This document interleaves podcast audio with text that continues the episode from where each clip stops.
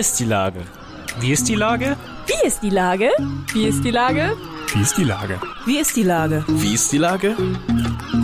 Der fast tägliche Podcast mit Lars Meyer.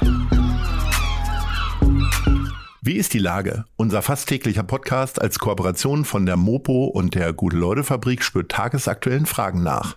Mein Name ist Lars Meyer und ich rufe fast täglich gute Leute aus Hamburg an. Unser Werbepartner, der das diese Woche möglich macht, ist Meierlikör. Der Verkauf des feinen Eierlikörs mit einem Hauch von Mokka kommt dem Verein Mensch Hamburg zugute. Jede Genießerin unterstützt die integrative Wohngemeinschaft Mensch Hamburg WG des Vereins die derzeit über 20 geflüchteten Menschen aus der Ukraine ein Zuhause ermöglicht. Erhältlich ist der feine Tropfen im Rewe Center Stanislavski und Lars, bei Hey Milo Feinkost, im Old McDonald in Eimsbüttel und direkt bei uns in der Guten Leute Fabrik in der Susannenstraße 26. Das war Werbung. Herzlichen Dank. Heute befrage ich den Pastor der St. Pauli-Kirche, Sieghard Wilm. Ahoi, Sieghard. Moin, Lars. Seit fast 21 Jahren bist du Pastor auf St. Pauli. Früher ist man damit ja ähm, tatsächlich dann erst richtig erwachsen gewesen. Wie erwachsen ist denn für dich St. Pauli in dieser Zeit geworden? St. Pauli wird nie erwachsen. Das ist ja dieser Stadtteil, der eigentlich auch immer was Vitales äh, hat, ähm, aber eben auch was Ruppiges und was, was Pubertäres, was Streitbares und auch was Widersprüchliches das ist einfach typisch St. Pauli. Wie kommt man denn als Pastor äh, damit zurecht, dass es auch ruppig ist? Weil ich meine, äh, du predigst ja äh, Liebe und äh, tatsächlich Gemeinschaft und Gesellschaft. Wenn du sagst ruppig, dann kann dir das ja als Pastor schon mal nicht so richtig gut passen, ne? Naja, weißt du, wir singen so Adventslieder, macht hoch die Tür, da kommt die Strophe drin vor, Sanftmütigkeit ist sein Gefährt. Ne? Ja, mhm. also da denke ich dann schon, dass das passt hier äh, auf den Kiez wie die Faust aufs Auge. Die Zartheit Gottes, aber genau die muss man auch predigen. Genau da, wo es grob zugeht, äh, verstehe ich also meinen Auftrag auch so einen Kontrapunkt zu setzen. Da, wo alles grölt, irgendwie einfach mal schweigen. Und da, wo ähm, die Masse tobt, dann doch den Einzelnen sehen. Ne? Und die Menschen sind verletzlich. Auch gerade die, die laut sind und die ruppig sind die, die haben alle ganz zarte Seelchen. Äh, das Wort Ruppigkeit bringt man ja auch gerade so ein bisschen mit, den, mit dem Verhalten in den sozialen Medien in äh, Zusammenhang. Aber man hat auch das Gefühl, dass das äh, allgemeine Miteinander auch im richtigen Leben alles ein bisschen angestrengter, ruppiger und so weiter geworden ist. Insofern hat St. Pauli da wahrscheinlich ein schlechtes, gibt es ein schlechtes Beispiel ab für die Gesellschaft. Äh, wie, wie siehst du das denn? Naja, äh, also auf dem Kiez sagt man hart, aber herzlich. Ne? Und das ist eben ja das Erstaunliche, dass mit dieser Ruppigkeit, also mit dieser harten Schale dann eben doch äh, ganz oft sich verbindet auch ein weicher Kern und eine echte Mitmenschlichkeit, eine Barmherzigkeit auch der Leute untereinander. Das, das würde ich schon sagen. Das sehe ich schon hier in der Nachbarschaft auf jeden Fall. Und trotzdem, ne, die Reeperbahn ist einfach auch ruppig und äh, gar nicht zärtlich so und auch gar nicht herzlich immer. Ne? Das ist schon so. Aber gesamtgesellschaftlich ist das, sehe ich das auch als Trend. Ähm, wir sind alle so ein bisschen am, am äh, ent, entfremdet oder am, am Fremdeln oder so. Ich merke das ja auch, wie, ähm, wie kontaktscheu Leute geworden sind. Ne? Also ich habe eine ganze Reihe Freunde, die, die gehen nicht mehr aus, die gehen auch nicht ins Kino, die gehen auch nicht mehr ins Theater oder so. Das macht jetzt Netflix irgendwie, die Abendgestaltung. Ja, das ist so schade irgendwie, weil äh, ich sag mal, klar kann man da mal einen schlechten Film erwischen hm, oder aber auch einen guten, aber die äh, tatsächlich die Überraschung einer fremden Begegnung geht ja komplett abhanden, ne? Ja, ja. Nee, aber äh, also das hat man ja auch festgestellt, dass Leute einfach jetzt ein bisschen, also bei vielen auf jeden Fall, viel empfindlicher geworden sind, was eben so große Gruppen und so weiter angeht. Ne?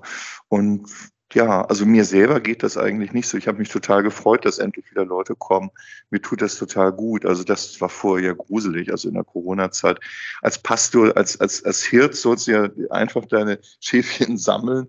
Und äh, das Gegenteil äh, sollten wir dann tun, nämlich äh, Social Distancing. Ne? Also das, das, ähm, das missfiel mir absolut, ne? also auch von meinem Selbstverständnis her. Und das erlebe ich jetzt schon als eine Erlösung, muss ich sagen. Ne? Äh, erlebst du die Erlösung auch in Form eines einer schönen Gestaltung und Vorfreude auf Heiligabend? Weil ich sag mal, das ist ja so nicht nur der Höhepunkt des kirchlichen mhm. Jahres, sondern natürlich auch äh, die zuschauerträchtigste Veranstaltung, äh, die ihr habt. Und da wart ihr doch in den letzten Jahren doch sehr gepeinigt und eingeschränkt durch die unterschiedlichsten Situationen. Äh, atmest du jetzt mal richtig durch im wahrsten Sinne des Wortes? Ja, das ist Pastors größtes Geschenk, dass das Haus Gottes auf dem Kiez voll wird. Da atme ich richtig durch, genau. Dann fühle ich mich richtig mitten unter den Leuten so. Wenn, und ich freue mich drauf, auch Leute zu sehen. Ich sehe ja teilweise äh, Kinder, die ich mal getauft habe, sehe ich jetzt als 20-Jährige. Das ist natürlich auch witzig, wenn man ein bisschen länger da ist und unsere ganze äh, Generation heranwachsen sieht. Ne? Mhm. Das ist schön die Energiekrise ist allgegenwärtig und nun ist äh, dein Gotteshaus ja doch, äh, hat sehr hohe Wände und da weiß man, Räume mit hohen Wänden, äh, die sind schlecht zu verheizen.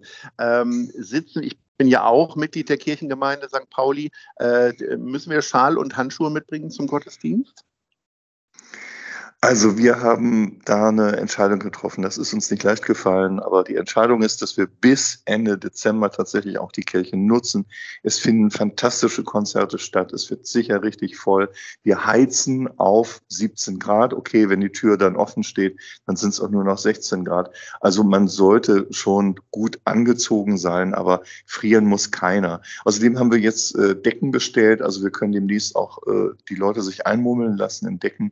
Aber wir haben die Entscheidung getroffen, Januar, Februar, März machen wir die Kirche im Prinzip, es gibt zwei Ausnahmen, aber im Prinzip dicht und wir machen eine Winterkirche und das ist nebenan, wenige Schritte entfernt, in der Cafeteria der benachbarten Stadtteilschule St. Pauli.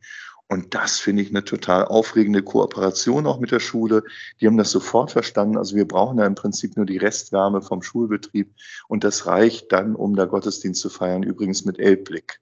Also was will man mehr? Oh, das ist ja sogar fast eine Verbesserung der Situation. Ja, trotzdem nicht alle ähm, sind damit auch glücklich. Da gibt es natürlich auch wieder, aber das ist ja immer so. Machst du was Neues oder so? Und ich, ich denke, wir setzen damit mal ein ganz, ganz klares Zeichen. Wir müssen einfach sparen und das sind die heizintensivsten Monate. Und wenn wir das hinkriegen, das, glaube ich, kann auch eine total gute Erfahrung sein, weil es ist natürlich auch, zeigt auch, eine Gemeinde kann sich bewegen. Ja, äh, seit Jahren schon findet traditionell bei euch der äh, letzte Endclub des Jahres statt, äh, den die Gute-Leute-Fabrik organisiert. Äh, wie passen denn Klimaschutz, Nachhaltigkeit und die Kirche zusammen? Also die Kirche hat sich äh, das schon längst auf die Fahnen geschrieben und hat natürlich auch eine CO2-Neutralität vor und, und alles. Aber äh, wir haben uralte Gebäude. Also die Kirche hat eine Isolation ähm, vom Stand von 1820. Ja, und das, äh, das gibt jetzt also einen Konflikt und der wird ausgetragen werden müssen zwischen Denkmalschutz und eben äh, Energie. Ähm, einsparende Maßnahmen. Also zum Beispiel, wir wünschen uns oben auf dem Flachdach, wir haben tatsächlich ein Flachdach oben auf der Kirche drauf, wir wünschen uns da eine Photovoltaikanlage hin. Aber im Moment gilt noch an kirchlichen Gebäuden, die eben auch unter Denkmalschutz stehen, soll es keine Photovoltaik geben. Und das sehen wir nicht ein. Es gibt jetzt das erste Bundesland ist äh, Baden-Württemberg, da bricht es gerade äh, auf. Also da haben sich jetzt Kirchengemeinden auch durchgesetzt und die Denkmalschutzbehörde ist da eingeknickt. Aber das ist, wird noch ein langer Kampf werden. Also mit unserem alten Gebäudebestand. Man soll nicht alles verschandeln. Natürlich soll man das mit Sensibilität machen, aber da muss doch irgendwas drin sein. Und vor allem die Bürokratie, das dauert Jahre teilweise, weil die ganzen Antragsverfahren so schwierig sind. Dann kommen jetzt noch die Lieferkettenprobleme dazu, aber ähm, da müsste man viel, viel schneller irgendwie werden. Das nervt. Ne? Ich habe, ähm, weil ich ja Mitglied bin, äh, mitbekommen, dass ein neuer Kirchengemeinderat gewählt worden ist. Äh, so sieht es aus. Ein, ist das so ein Frühstücksgremium oder äh, welchen Stellenwert hat der Kirchengemeinderat für euch? Die sind quasi deine Chefs, oder? Nee, also du hast so, natürlich so, nur einen so, Chef. Also es gibt nur einen Chef, das ist der liebe Gott, Bibel. genau. Ja. ich habe das, hab das am Sonntag gerade von der Kanzel gesagt, habe gesagt, ja, gibt nur einen Chef, Jesus, ne? Äh, und mhm. das ist derjenige, der sich eine Schürze umbindet und den anderen dient. Das ist seine Herrschaft. Ne? Mhm. Ähm, mhm. Und äh, äh, an ihm müssen wir uns alle messen lassen, auch die Ehrenamtlichen. Und das ist ganz toll. Das sind Ehrenamtliche, die jetzt Lust haben, im Kirchengemeinderat die äh, kommenden sechs Jahre zu arbeiten. Äh, und es ist so, dass wir das gemeinschaftlich tun. Also meine Kollegin, ich und dann eben zehn Ehrenamtliche. Und wir leiten die Geschicke der Gemeinde. Natürlich. Und jede Sitzung wird mit, äh, äh, mit einer Andacht äh, begonnen und mit einem Gebet äh, beendet. Das ist auch Vorschrift. Ähm, nein, es, äh, wir treffen uns einmal im Monat. Es gibt natürlich auch noch Ausschüsse. Und jeder und jede übernimmt auch andere Aufgaben für die Gemeinde. Ähm, und das ist schon ein kleines Parlament, das muss man sagen. Und man muss es auch aushalten, dass man über bestimmte Sachen auch mal unterschiedlicher Meinung ist. Das ist gar kein Problem. Das Steht denn da gut. auch das Thema Nachhaltigkeit mal auf der Tagesordnung? Absolut, Diskutiert ihr beispielsweise absolut. auch über das Solardach? Ja, genau das. Genau das sind jetzt die Themen. Und da würde ich wirklich sagen, äh, machen wir uns nichts vor. Das ist also wirklich das Thema auf die nächsten Jahre. Ne? Wir haben da einiges vor. Wollen auch mal gucken. Äh, wir haben jetzt so heiße Sommer gehabt. Die Gärtner, die hier ehrenamtlich ja um unsere Kirche herum den Kirchgarten machen, äh, denen fehlt dann das Wasser oder wir müssen das Wasser eben teuer bezahlen bei den Stadtwerken. Nun haben wir aber doch ein Dach.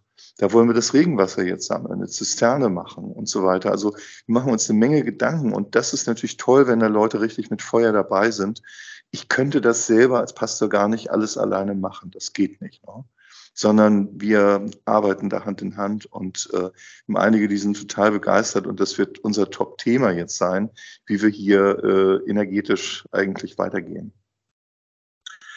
Ähm, wie ihr energetisch weitergeht, hängt auch ein bisschen davon ab, wie du, wie gerne du kochst, um mal eine schräge Brücke zu bauen zu unserer Top 3. Denn äh, du hast ja selber Essen, gesagt, dass viele. Ist Energie pur. Ja, definitiv. Zuführen, ja. aber natürlich auch verbrauchen. Ähm, du hast ja selber gesagt, dass viele irgendwie äh, Netflix und so weiter gucken. Du kochst gerne und ich hätte gerne deine drei Lieblingsrezepte, die du mal kurz anreißt. Platz drei. Nun, also ein wunderbarer äh, Appetithappen ist polnischer Kaviar. Das ist Hering, rote Beete, Zwiebeln und Salatgurke ganz, ganz fein gehackt. Aus welchem Grunde das polnischer Kaviar heißt, keine Ahnung. Ist so ein Familienrezept. Meine Altvorderen sind alle aus dem Osten. Irgendwie mhm. daher kommt's. So, dann Salat. Ich mhm. liebe Salat, Feldsalat. Und zwar am liebsten mit Granatapfelvinaigrette. Das mhm. schmeckt. Also im Moment gibt es Habt ihr den Feldsalat auch bei euch im Garten? Weil ihr habt da ja so einen kleinen Garten an der Kirche.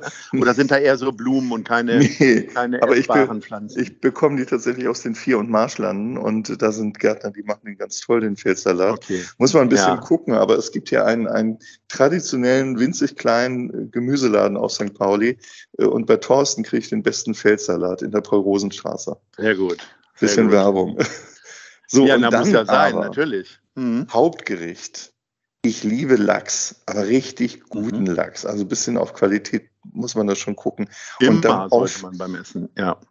Äh, Beluga-Linsen. Beluga-Linsen sind der Traum. Es sind schwarze Linsen. Und das, das ist quasi auch wieder falscher Kaviar.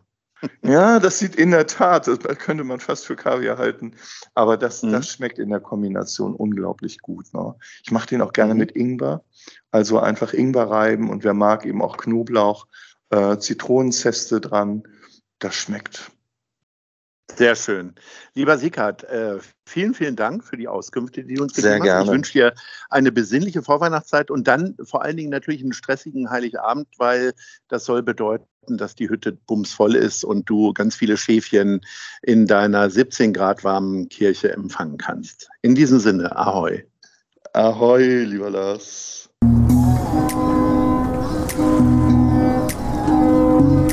Eine Produktion der Gute-Leute-Fabrik in Kooperation mit der Hamburger Morgenpost.